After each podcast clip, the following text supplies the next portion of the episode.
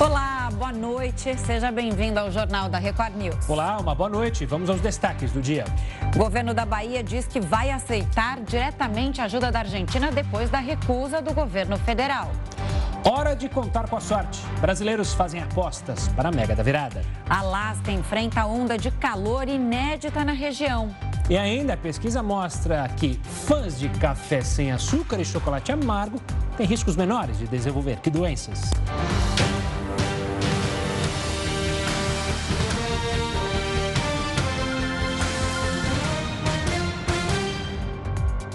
O presidente Jair Bolsonaro anunciou há pouco o um novo valor do salário mínimo, R$ 1.212 em 2022.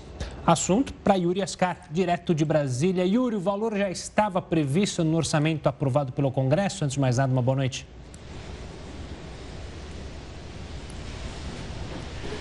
Boa noite, Gustavo. Boa noite a Camila. Boa noite a todos. O valor que foi estimado pelo governo federal quando enviou o orçamento ao Congresso Nacional em agosto era de R$ 1.169. Acabou ficando mais alto por uma má notícia. A expectativa de inflação nesse período do ano inteiro de 2021 era menor do que acabou sendo. O índice ficou em 10,02% no Índice Nacional de Preços ao Consumidor e o INPC, que é usado para a correção do salário mínimo. O salário mínimo estava no valor de R$ 1.100, então chega agora a R$ 1.212, com a correção da inflação, ou seja, sem um ganho real. Já é o terceiro ano ou quarto ano consecutivo que isso acontece né, com salário mínimo sem, ter, sem ter um valor acima da inflação do período, mas garantindo pelo menos a correção da inflação desse período. O governo federal, o presidente Jair Bolsonaro anunciou hoje que nas redes sociais que vai fazer uma medida provisória, vai editar a medida provisória amanhã. Ela deve ser publicada no Diário Oficial da União, já com esse novo valor do salário mínimo e que, infelizmente, ainda é um valor muito abaixo do valor mínimo que considerado para manter uma família no país, de acordo com os estudos do DIEESE. Esse valor deveria ser pelo menos de duas ou três vezes acima, mas o Brasil, durante todo o período de adoção do salário mínimo, realmente ainda nunca conseguiu chegar a um salário mínimo em condições ideais. Gustavo, Camila. Isso que eu ia falar, né? O salário mínimo ideal, está bem longe da realidade aqui brasileira. É importante falar que o salário mínimo serve de referência para 50 milhões de brasileiros. Dentre esses 50 milhões, 24 milhões são segurados do INSS, né, Yuri? Deram uma buzinada aí para você. Ontem o Saturno estava dizendo que tudo acontece com ele, mas é, é bem isso, né? Não, Quando a gente está ao vivo. Foi ver, vai ver, foi o Saturno justamente passando por aí, querendo aproveitar para atrapalhar também os links alheios, mas o Yuri, assim como o Saturno, sempre muito atentos e concentrados dados. Oi, Yuri. Outro assunto importante é a desoneração da folha de pagamentos, tão importante para criar empregos, é, beneficiar mais de 17 setores da economia.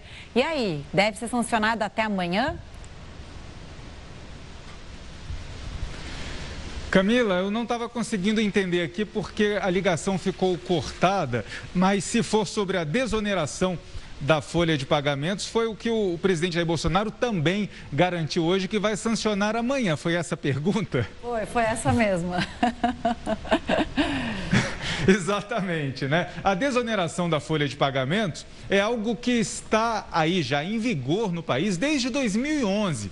Foi adotada pela primeira vez pelo governo Dilma, substituindo a contribuição previdenciária que é de 20% sobre a folha de pagamentos por um valor, um imposto cobrado sobre o faturamento das empresas de 17 setores da economia, que varia ali entre 1% e 5%. Então, foi uma medida que veio no período ali do governo Dilma em 2011 para garantir a manutenção dos empregos que já existiam nesses 17 setores, que são os que mais empregam em todo o país. E a ideia era conseguir né, superar esse momento com o avanço da economia, que as empresas não precisassem mais disso e também com uma possível reforma tributária, que foi muito discutida até hoje, mas que ainda não chegou. Então, toda vez que chega ao final do período que a desoneração está em vigor, há um risco total dessas empresas de acabar tendo que demitir pessoas. E a economia de lá para cá, infelizmente, tem piorado nos últimos anos, com um desemprego mais alto.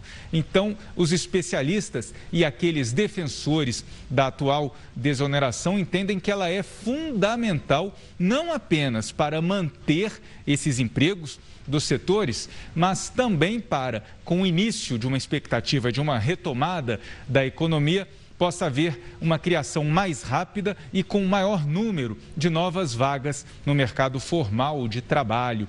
Então, é algo que é, foi agora novamente aprovado pelo Congresso Nacional.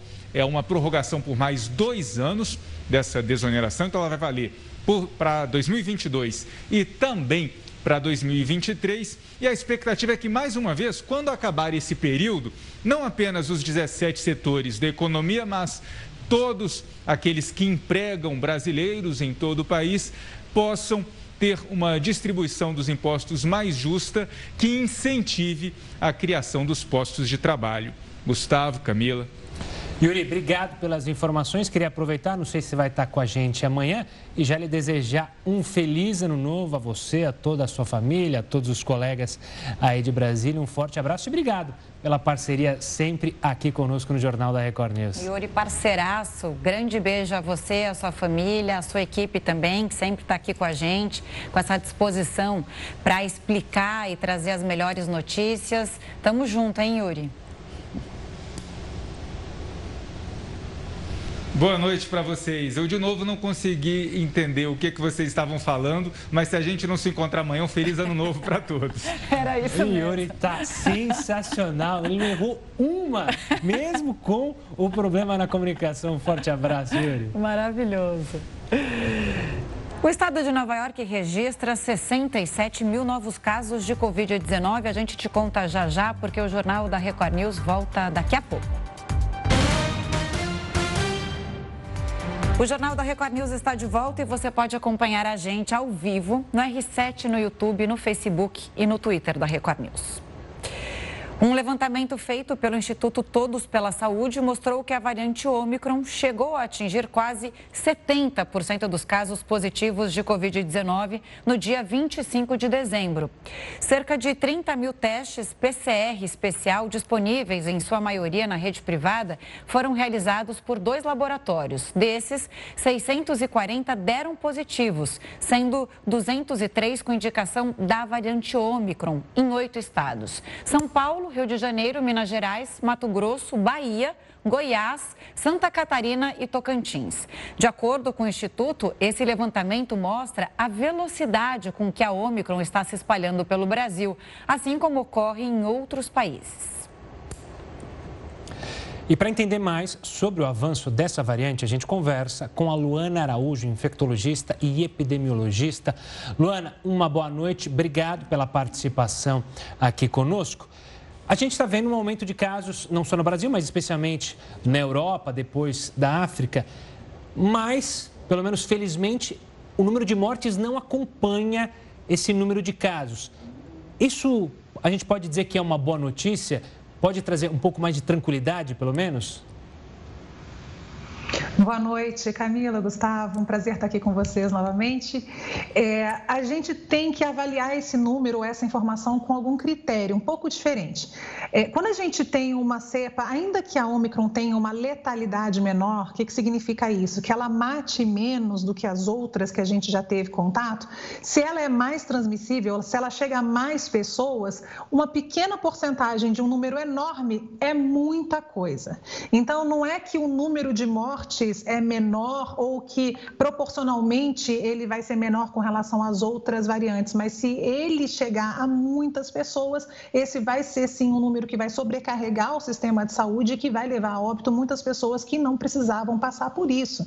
Então, é, essa é uma grande discussão, principalmente quando a gente fala de sistemas de saúde com acesso desigual ou com qualidade desigual, que é o nosso caso. Então, a gente precisa ficar muito alerta, olhar para o que está acontecendo nos outros países, já deveríamos ter nos preparado melhor para essa onda e a gente precisa manter a lucidez porque a gente vai ter problema pela frente. Oi, doutora Luana. É, Bem-vinda aqui ao nosso jornal mais uma vez. Bom, é, você tocou num assunto que, é, que não, a gente não precisa hoje passar por isso, né? A diferença dessa onda e é, de o que a gente teve ali em meados do ano é que a gente não tinha muita opção. Agora a gente tem. A gente tem a vacina e aí as pessoas não precisam ficar doentes da forma mais grave. Mas, de qualquer forma, a gente que está vivendo agora esse final de ano, é, é, cada vez mais nós temos ouvido a seguinte frase: ah, tal pessoa pegou, tal pessoa testou positivo. Se a gente contar aqui, pelo menos cada um de nós conhece pelo menos outras quatro que estão com Covid neste momento. Qual é a real situação é, do país agora? Camila, ninguém sabe. Olha que coisa interessante e constrangedora de se dizer ao vivo, rede nacional, ninguém sabe. É, a gente não tem, de novo, né? A gente vem repetindo isso tantas vezes, a gente não tem um programa de testagem público que seja capaz de nos mostrar, de ser oferecido primeiro para a população, para ajudar a população, segundo, que nos mostre claramente o que vem acontecendo. Então, o que a gente vem tendo nos últimos tempos é um voo cego completamente cego. É, o que a gente teve nos últimos dias foram informações do setor suplementar, quer dizer, do setor privado, que vem testando com um pouco mais de consistência e ele consegue ir mostrando para a gente o que está acontecendo. Mas em termos públicos, a gente não faz a menor ideia. E isso é um grande problema porque a gente já está vendo aumento do número de internações em alguns lugares por Covid, como por exemplo na cidade de São Paulo. Então, quando a gente começa a ver aumento de internação, isso significa que a gente perdeu deu a oportunidade de compreender quando que os casos começaram a aumentar de novo, de maneira oficial, institucionalizada, que a gente pudesse intervir como política de saúde pública. A gente já está atrasado bastante coisa e a gente ainda teve o tal apagão do, né, dos dados do Ministério da Saúde. Então a gente tem aí pelo menos 30 dias é, completamente cegos com a introdução de uma variante que a gente já sabe, isso sim, que tem transmissão comunitária no país. A nossa situação nesse sentido, epidemiológico, é muito grave porque a gente não faz ideia do que está acontecendo. Agora, lembro a todos vocês que primeiro a gente identifica o aumento do número de casos, depois a gente entende que isso se reflete no número de internações, então essa etapa a gente já perdeu, e infelizmente, dentre esses que estão internados, a gente vai ter óbitos, quer dizer, estamos cada vez mais perdendo novas oportunidades de intervenção em saúde pública. Isso é imperdoável. E doutora, já que a gente está atrasado, olhando é, para o que pode vir, principalmente agora nesse começo de ano, janeiro, fevereiro, quais serão as semanas mais preocupantes, de acordo com a sua avaliação, já que a gente não tomou as medidas que deveria tomar e a gente vai ter festas aí de final de ano se espalhando, principalmente no litoral brasileiro, onde ocorrem muitos jovens se reunindo para festa. É, como que você imagina que será esse começo de ano? É, a gente já vê, como vocês mesmos estão falando, de maneira é, não oficial, né, esse aumento do número de casos. E tem que lembrar que a gente também tem uma outra epidemia concomitante, que é a epidemia de influenza. Então, são duas coisas que vão pesar bastante, já estão pesando em alguns lugares e vão pesar mais no sistema de saúde público ao longo desse verão. A gente também lembra a todos que estamos em, em situação de chuva em muitos lugares do país, então também há a possibilidade da recrudescência da dengue, que é típica desse momento. Então, a gente vai juntando coisas que são bastante complexas para serem é, absorvidas ao mesmo tempo pelo sistema de saúde. Com relação à Covid propriamente dita, a gente está parece que estamos chegando a um platô de vacinação, né? A gente não consegue passar desse número que a gente tem de porcentagem de é, cobertura total, a gente está em torno de 70%, mas não consegue passar muito disso, não na velocidade que a gente chegou até esse número. Então, isso é um grande problema, porque a gente ainda tem uma boa parte da população não vacinada. Quando a gente fala 30%, 20% que seja, parece pouco, mas quando a gente fala 20% de 200 milhões de pessoas, é muita coisa. Então é preciso compreender que o nosso risco ainda é alto. A gente tem estados com muita desigualdade de cobertura vacinal, então a gente tem estados do Sudeste com uma alta cobertura, principalmente cidades do Sudeste com muita cobertura, mas a gente tem estados do Norte, por exemplo, com cobertura baixíssima. E essa, é, essa, essa entrada da Omicron pode colocar essas pessoas sob um risco muito alto. Não tem razão, de novo, da gente passar por isso, mas a gente, infelizmente, deve sim passar por uma quarta onda bastante importante principalmente em alguns lugares do país. Uma dúvida: será que a gente já não entrou nessa quarta onda com o aumento aí das internações e das infecções? E aí o país, o Brasil, tem essa pecha, não, estamos é, com é, um, um percentual de vacinação muito alto, então a gente não precisa se preocupar como outros países que não foram tão acelerados na vacinação, né? Isso que se ouve nas rodas de conversa. Agora a gente teve o Natal, a gente fala com amigos, é, enfim, da situação toda que, que o país vive. Isso é real ou não é real? Na verdade, o que você está me dizendo, não, né? É, é, tem a vacinação, claro, isso ajuda muito nesse momento, mas é, é um momento de preocupação real.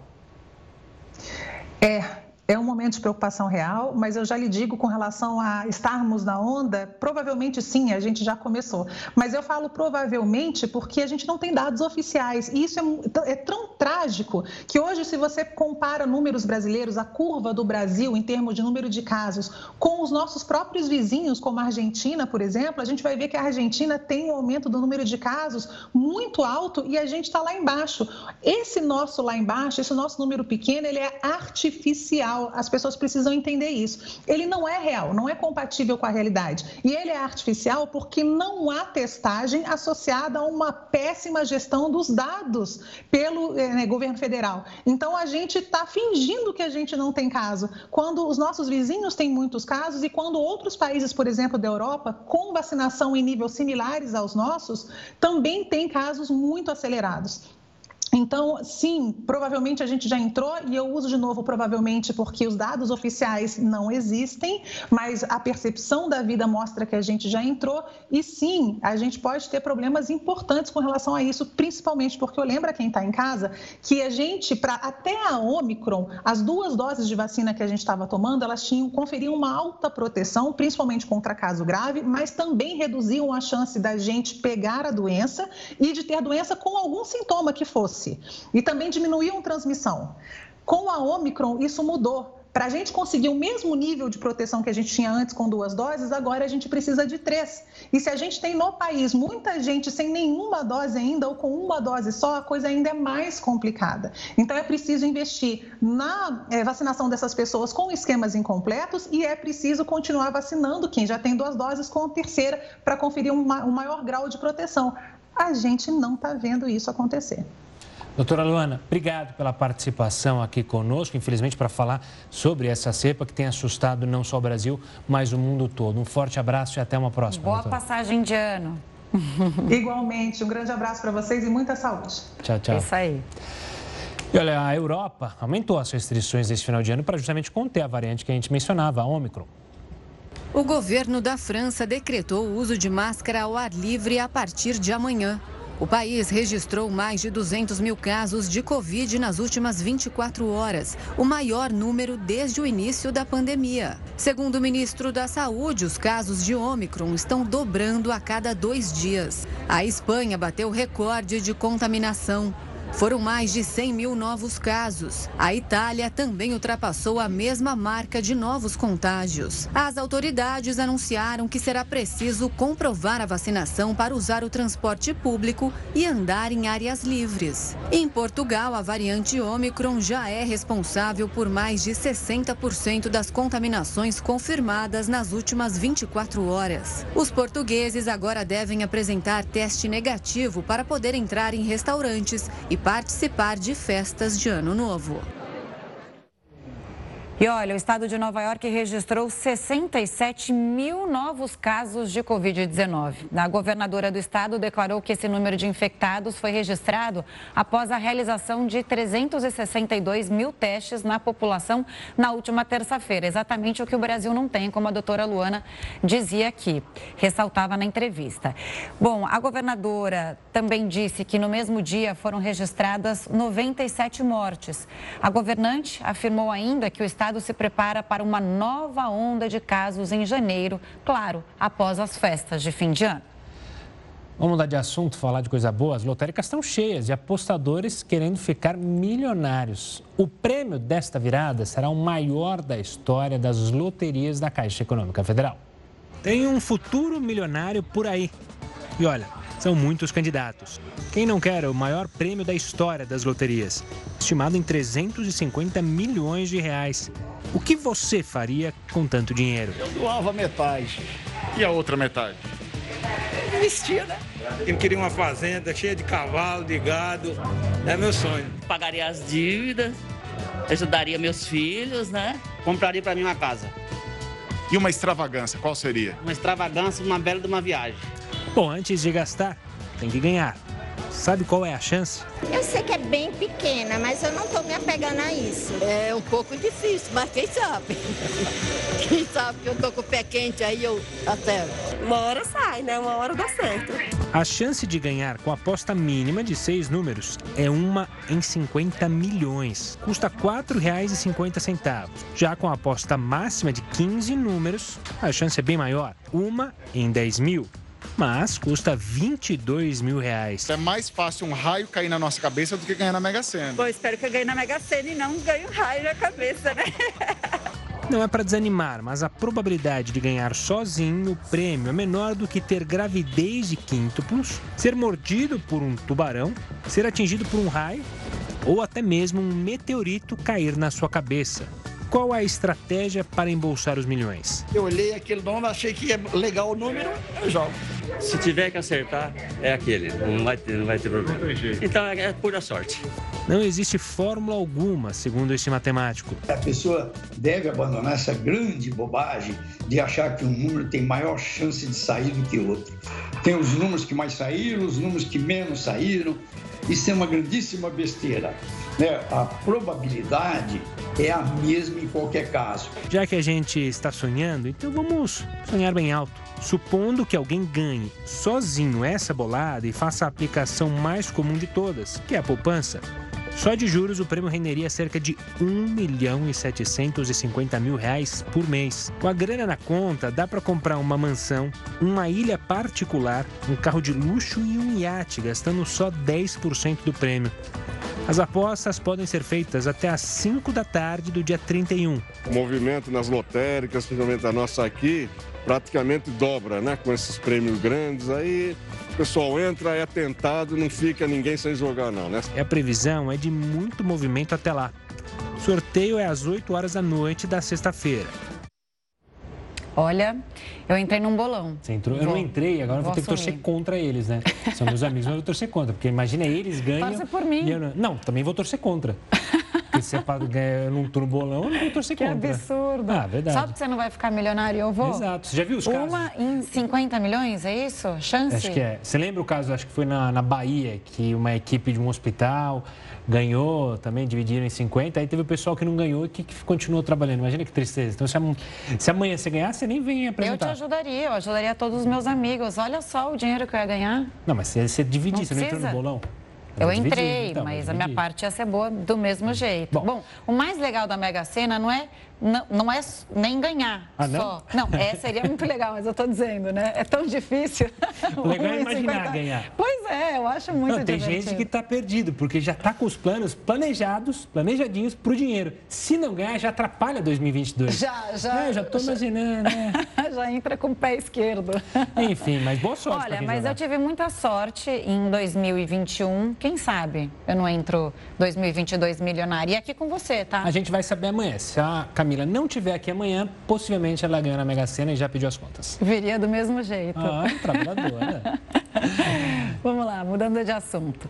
O Irã é, lançou um foguete ao espaço com equipamentos de pesquisas. O lançamento foi feito nesta quinta-feira com três dispositivos para uma pesquisa espacial. A emissora estatal iraniana exibiu as imagens da decolagem num lugar no deserto. No começo do ano, o Irã anunciou testes de um novo lançador de satélites. A comunidade internacional suspeita que o país esteja desenvolvendo um programa espacial para fins militares. E a Agência Nacional de Energia Elétrica divulgou hoje a bandeira tarifária verde para janeiro de 2022. Os consumidores que recebem a tarifa social de energia elétrica terão condições favoráveis e não terão acréscimos na tarifa. A bandeira verde só valerá para os usuários da tarifa social. A Bahia vai aceitar a ajuda humanitária da Argentina após o governo federal recusar a assistência. Os ministros da Cidadania João Roma e da Saúde Marcelo Queiroga sobrevoaram as áreas dos municípios mais afetados pela chuva. Em comitiva do governo federal, Roma afirmou que, como parte das estratégias de enfrentamento à tragédia, o repasse emergencial já foi enviado às prefeituras. O governo brasileiro dispensou a ajuda da Argentina para o socorro às vítimas. A ajuda foram oferecimentos de 10 homens, conhecidos como capacetes brancos. 10 homens. Qual a ação que eles iam fazer na Bahia? Ação de almoxarife, né? separar material, donativos, ajudar na distribuição de, de água, de alimentos. Basicamente isso aí. Agradeço aí ao Alberto Fernandes pela, pela, pelo oferecimento, mas 10 pessoas eh, não ia nos ajudar e muito, talvez até atrapalhasse um pouco. À tarde, o governo estadual anunciou que a Bahia vai aceitar diretamente qualquer tipo de ajuda. No sul do estado, são quatro BRs interditadas parcialmente. Já a BR-030, perto do município de Dário Meira, está totalmente interditada. Além da preocupação com o isolamento de algumas cidades, existe um alerta para enfermidades que podem surgir nos próximos meses. Vamos agora com a opinião do comentarista Augusto Nunes. Boa noite, Augusto. Boa noite, Camila. Boa noite, Gustavo. Boa noite a você que nos acompanha. Como o fim de 2021 se aproxima, hoje substituímos o comentário de todas as noites por um poema de Carlos Drummond de Andrade. Para você ganhar um belíssimo ano novo, não precisa fazer lista de boas intenções para arquivá-las na gaveta. Não precisa chorar de arrependimento pelas besteiras consumadas, nem parvamente acreditar que, por decreto da esperança, a partir de janeiro as coisas mudem e seja claridade, recompensa, justiça entre os homens e as nações, liberdade com cheiro e gosto de pão matinal, direitos respeitados começando pelo direito ao gusto de viver. Para ganhar um ano novo que mereça este nome, você, meu caro, minha cara, tem de merecê-lo, tem de fazê-lo novo. Eu sei que não é fácil, mas tente, experimente, consciente. É dentro de você que o ano novo dorme e espera desde sempre. Feliz 2022. Feliz 2022. Está aí o, o, o, recado do Drummond e também do Augusto Nunes. O Ministério da Educação proibiu a exigência de passaporte de vacinação para aulas presenciais. De acordo com o ministro da Educação, Milton Ribeiro, a exigência do comprovante de vacinação em universidades federais está proibida. Ele declarou que compete a essas instituições apenas a implementação de protocolos sanitários e a observância de diretrizes estabelecidas pelo pelo Conselho Nacional de Educação. Olha, saindo um pouco do Brasil, além do Chile, que a gente mostrou ontem aqui no Jornal da Record News, a Argentina também enfrenta uma onda de incêndios florestais. O fogo avançou em direção a uma colina e destruiu uma floresta em Bariloche, no sul do país. As autoridades fecharam a estrada nacional que atravessa a região. As estimativas apontam para mais de 4 mil hectares destruídos desde o início do incêndio. Cerca de 135 bombeiros estão trabalhando para conter as chamas. Três aviões e três helicópteros foram usados pelas equipes. A piora das condições climáticas dificultaram o trabalho dos bombeiros para apagar as chamas. Carros transportados em navio cargueiro ficaram congelados na Rússia. Pois é, o Jornal da Record News volta com essa e outras informações daqui a pouco. Estamos de volta para falar do cenário internacional. O Talibã retomou o poder no Afeganistão em 2021, mas o território do país sempre foi disputado. A história da região é marcada por invasões e conflitos. O Afeganistão fica no encontro entre a Ásia e o Oriente Médio. Faz fronteira com o Irã Paquistão, Turmequinistão e China. O território foi dominado por vários povos e impérios durante a história, como a Babilônia, a Macedônia de Alexandre o Grande. As rotas comerciais, campos de papoula e, mais recentemente, os oleodutos despertaram interesse no território. O islamismo se tornou a região predominante na região depois da invasão dos árabes no século VII. O Estado moderno do Afeganistão foi estabelecido em 1747, em uma tentativa de barrar o avanço da Rússia. A região ainda foi dominada pelo Império Britânico. A independência da coroa inglesa foi oficializada em 1919. Depois veio o interesse dos russos no território. A União Soviética foi aliada dos países vizinhos e invadiu o território em 1979. O confronto aproximou os afegãos dos Estados Unidos, que apoiaram um grupo de guerrilheiros conhecidos como Mujahideen. Os russos assinaram um acordo de paz e deixaram o país em 1988.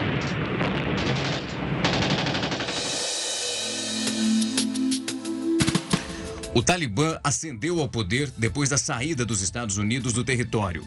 O grupo extremista venceu uma guerra civil contra outros grupos e governou entre 1996 e 2001.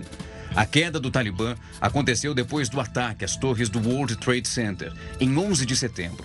O presidente George W. Bush ordenou que tropas americanas invadissem novamente o Afeganistão para combater a Al-Qaeda de Osama Bin Laden.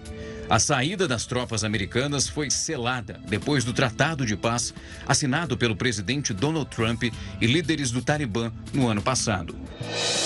O acordo deixou brechas que permitiram que o grupo retomasse o poder sobre o país nessa semana. Agora, além da Rússia, que se contrapõe aos Estados Unidos, a China, que tem fronteira de 67 quilômetros com o país, aparece como a nova interessada na região. Os chineses pretendem pôr em prática planos de infraestrutura no Afeganistão, que foram projetados em 2016. Os chineses têm interesse ainda em explorar os minérios, como é o caso do cobre. Além da situação no Afeganistão, outros países estão em momentos de tensão. 2022 começa na Rússia com um encontro com a OTAN e outras organizações para tratar na Ucrânia.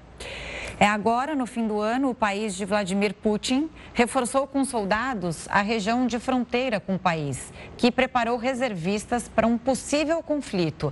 A relação entre China e Taiwan também está estremecida. Vale lembrar aqui que a China considera a ilha como território desde 1945. Em Cuba, manifestações tomaram as ruas contra o regime do Partido Comunista. De acordo com opositores, quase 700 pessoas ainda estão presas pelos protestos que ocorreram no meio do ano. E para saber como esses conflitos podem se desenrolar pelos próximos meses, pelo próximo ano, a gente conversa com o professor de Direito Internacional, internacional perdão, Manuel Furriela. Professor, obrigado pela participação mais uma vez aqui conosco no Jornal da Record News. Eu queria começar com a China, justamente. A China e essa tensão em Taiwan, fechamento justamente de jornais em Taiwan, ameaças contundentes do regime. O que, que a gente pode esperar para os próximos meses nessa nova tensão que já dura um bom tempo entre China e Taiwan? É, boa noite. Realmente nós teremos um ano tenso, tanto entre a China quanto entre Taiwan.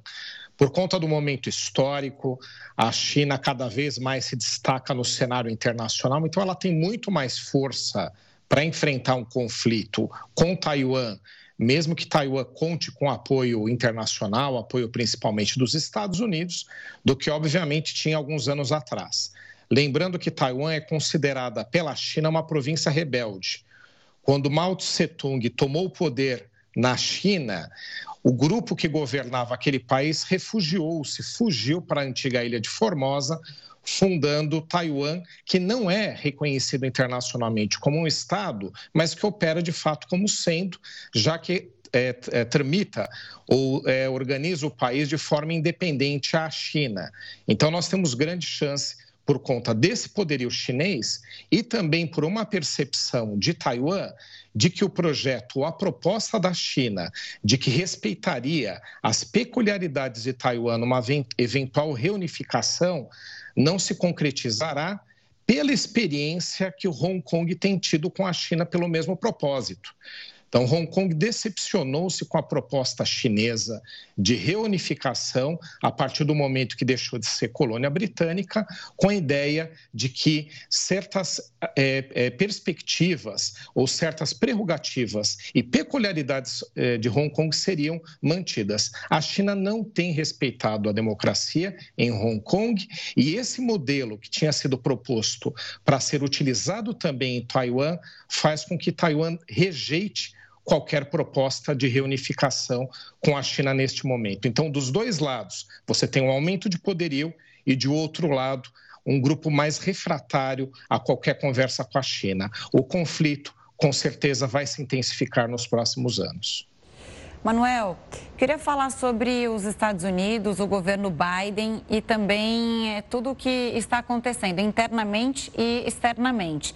O governo Biden tem rachas dentro, né? Ele não apoia a vice Kamala Harris, exatamente por se sentir ameaçado, aquela história do que, é, que tem quando um vice se sobressai mais do que o próprio presidente e aí ele vê a reeleição ameaçada. Esse é o primeiro ponto. E o segundo é, é a questão dos Estados Unidos nessa tensão entre Rússia e Ucrânia. A gente pode dizer que é, o mundo vê uma guerra fria, claro, em outras proporções, com essa ameaça de sanção econômica contra a Rússia caso o país invada a Ucrânia? Sim, nós temos ali também uma, uma questão muito delicada. Né? Em relação, primeiro, à tua pergunta sobre a vice, a Kamala Harris é uma política de projeção nos Estados Unidos.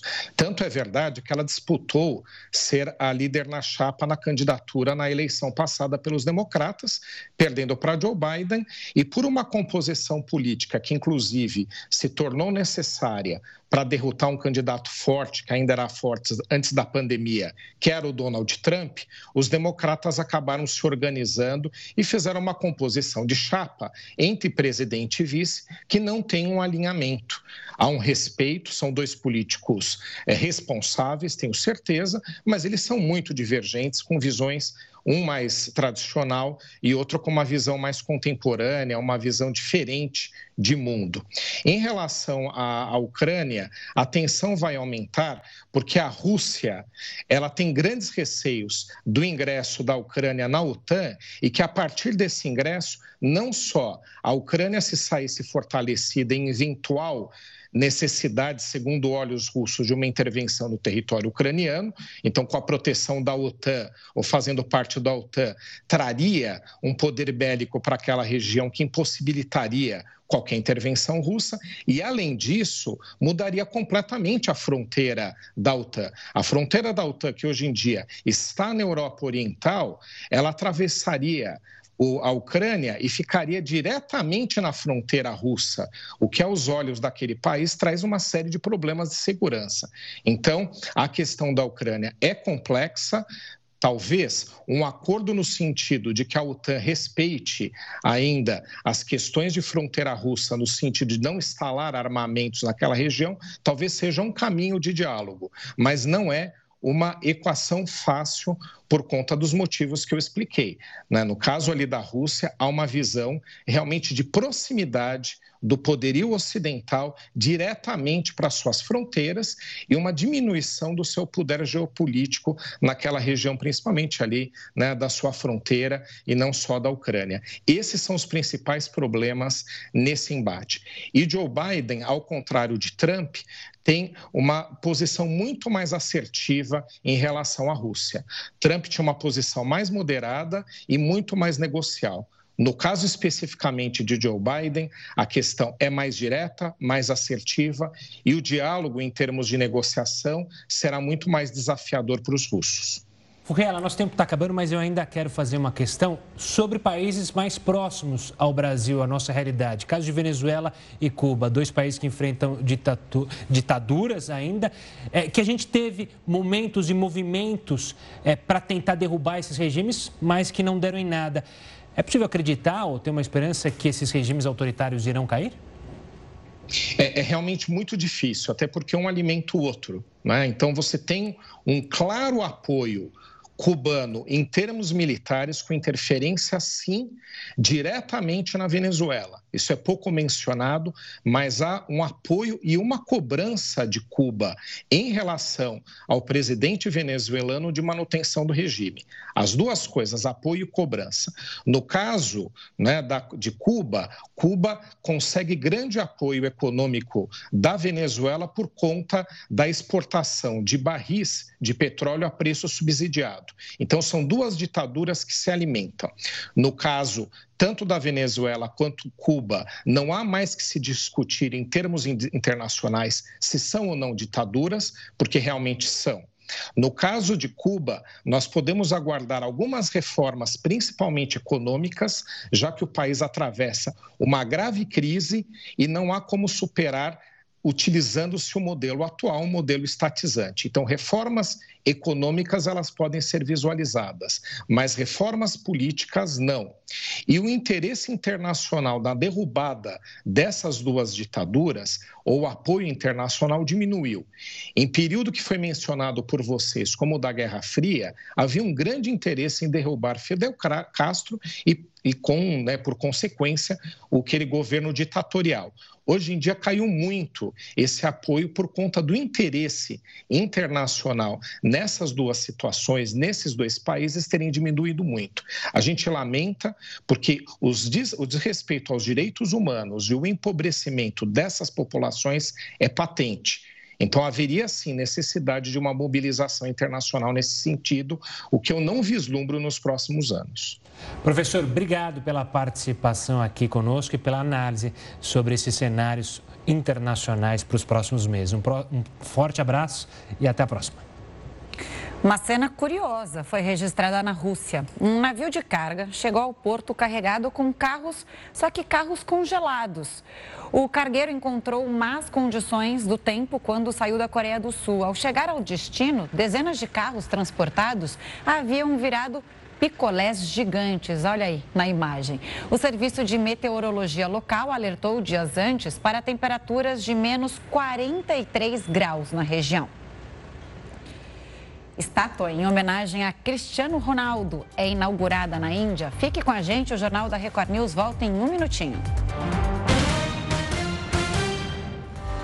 Olha só, o ano de 2021 ficou marcado pelo início do turismo espacial para alegria da Camila, que tanto quer conhecer Marte, Saturno e outros planetas. A gente nem planetas. gosta desse assunto, é. né? Muitos bilionários investiram pesado, rios de dinheiro, de fato, para viajar para fora do planeta. Chegamos ao fim do ano e podemos pesquisar. Qual foi o destino mais procurado pelos viajantes? Podemos afirmar que duas áreas viveram verdadeiras revoluções em 2021. O turismo e a corrida espacial. Impulsionada por investimentos e desejos de bilionários como Jeff Bezos e Richard Branson, as viagens para fora do planeta ganharam novos elementos. Os ricaços investiram para construir os próprios foguetes e foram para o espaço. As tripulações também transportaram civis pela primeira vez. E até o Capitão Kirk teve a chance de embarcar em uma missão especial. O ator William Shatner, que interpretou o famoso personagem de Jornada nas Estrelas, foi convidado para uma dessas expedições. O turismo espacial rompeu limites e também motivou uma nova disputa entre os países e bilionários. Depois dos americanos, russos e japoneses também embarcaram na aventura. E amanhã você vai ver aqui no Jornal da Record News uma produção especial falando sobre o que esperar do turismo espacial para 2022. Fique ligado. Olha só essa história. Um homem negro foi retirado do banheiro de um shopping em Salvador, na Bahia, após ser acusado de furtar uma mochila. O rapaz que é de Guiné-Bissau, no continente africano, mora na Bahia há sete anos. Ele contou que esteve na loja em busca de uma mochila nova e após sacar o dinheiro em um caixa eletrônico e comprar o item, foi ao banheiro do shopping. Foi então que o segurança do estabelecimento começou a gritar com ele, mandando o rapaz devolver a mochila que ele supostamente teria roubado. Nervoso, o cliente discutiu com o segurança no corredor do shopping e voltou à loja para mostrar o vendedor que tinha efetuado a venda. Vamos ver o momento em que ele discute com o segurança. Ele não vem com teoria para me enganar, não. Você tem um espírito desumano, mal informado, sem caráter. Mesmo com a situação explicada pelo atendente da loja e o comprovante de pagamento da mochila, o segurança se recusou a devolver a mochila para Luiz. O rapaz pretende agora fazer um boletim de ocorrência Por meio de nota, o shopping disse que o segurança foi chamado por representantes da loja para buscar o cliente. O centro de compras reconheceu que essa atitude não deveria ter sido atendida, porque descumpre as determinações de regulamento do shopping. Absurdo. Olha, uma estátua em homenagem ao jogador Cristiano Ronaldo foi inaugurada na Índia. A estátua do craque português fica na cidade de Goa, uma ex-colônia portuguesa. A seleção de Portugal é popular na região e, segundo moradores locais, a expectativa é que a estátua sirva de inspiração aos jovens que moram por lá. Por enquanto, Cristiano Ronaldo não fez nenhuma declaração pública sobre o caso. Uma pesquisa mostra que pessoas fãs de café sem açúcar e chocolate amargo têm uma variação genética específica. O Jornal da Record News volta com essa e outras notícias já já. A Anvisa confirmou 146 casos de Covid em dois navios de cruzeiros marítimos. Uma das embarcações atracou no Porto de Santos na última quarta-feira com 78 infectados. O outro navio parou no Porto de Salvador. 56 pessoas testaram positivo para a Covid. Segundo o protocolo da Anvisa, somente vacinados com duas doses podem embarcar em cruzeiros no país. O uso de máscara também é obrigatório a bordo em terminais de passageiros. Resta saber se as pessoas cumprem. Né? Pois é. Olha, o Alasca enfrenta altas temperaturas atípicas para a região. O mês de dezembro costuma ser seco, com termômetros marcando até 50 graus negativos. Só que uma onda de calor preocupou os especialistas. Durante a semana, a temperatura foi positiva, mais de 19 graus. A mudança no clima no Alasca está diretamente ligada ao aquecimento global e traz consequências graves ao planeta. Vamos falar de café agora, um assunto que você adora. A gente já falou aqui no, no jornal que você gosta é, de café com café açúcar. Esse não, esse sou eu, né? Uma pesquisa mostrou que pessoas fãs de café sem açúcar e chocolate amargo têm um tipo de variação genética. Vamos ver. Um novo estudo identificou uma base genética para pessoas que gostam de chocolate amargo. E se você prefere café preto, também pode-se dizer sortudo. A Escola de Medicina Fehrenberg, da Universidade Northwestern, comprovou que os amantes de chocolate amargo e café preto têm uma variação genética que reflete um metabolismo mais rápido para a cafeína. Os estudos apontam que as quantidades moderadas da bebida, de 3 a 5 xícaras por dia, oferecem impulsos para uma boa saúde. As pessoas com esse tipo de gene podem ter riscos menores de desenvolver doenças como Parkinson, diabetes e vários tipos de câncer. Até mesmo uma mordida pequena em um chocolate amargo pode contribuir para a saúde do coração. Os benefícios são mais eficazes se o café e o chocolate estiverem livres de leites, açúcares e aromas que são adicionados e que tendem a engordar. Que isso? Fala agora, fala. Eu falo, de amargo Pessoal... já basta a vida. Meu café e meu chocolate são doces, 100% doces. Bom, o Jornal da Record News fica por aqui. Muito obrigada pela companhia. Agora vem o News das 10, é, né? É, com a Renata, que ela, ela é doce, não é amarga. Será? Ou é, será que ela é da turma dos amargos? Renata, uma ótima noite pra você. Boa noite. Boa noite, gente. Olha, não fui premiada com esse gênio aí, não, viu? Eu não gosto de café e gosto de chocolate, aqueles com muito açúcar, sabe? Sou exceção Pessoa aqui. inteligente. Bom programa. Obrigada, gente. Bom descanso.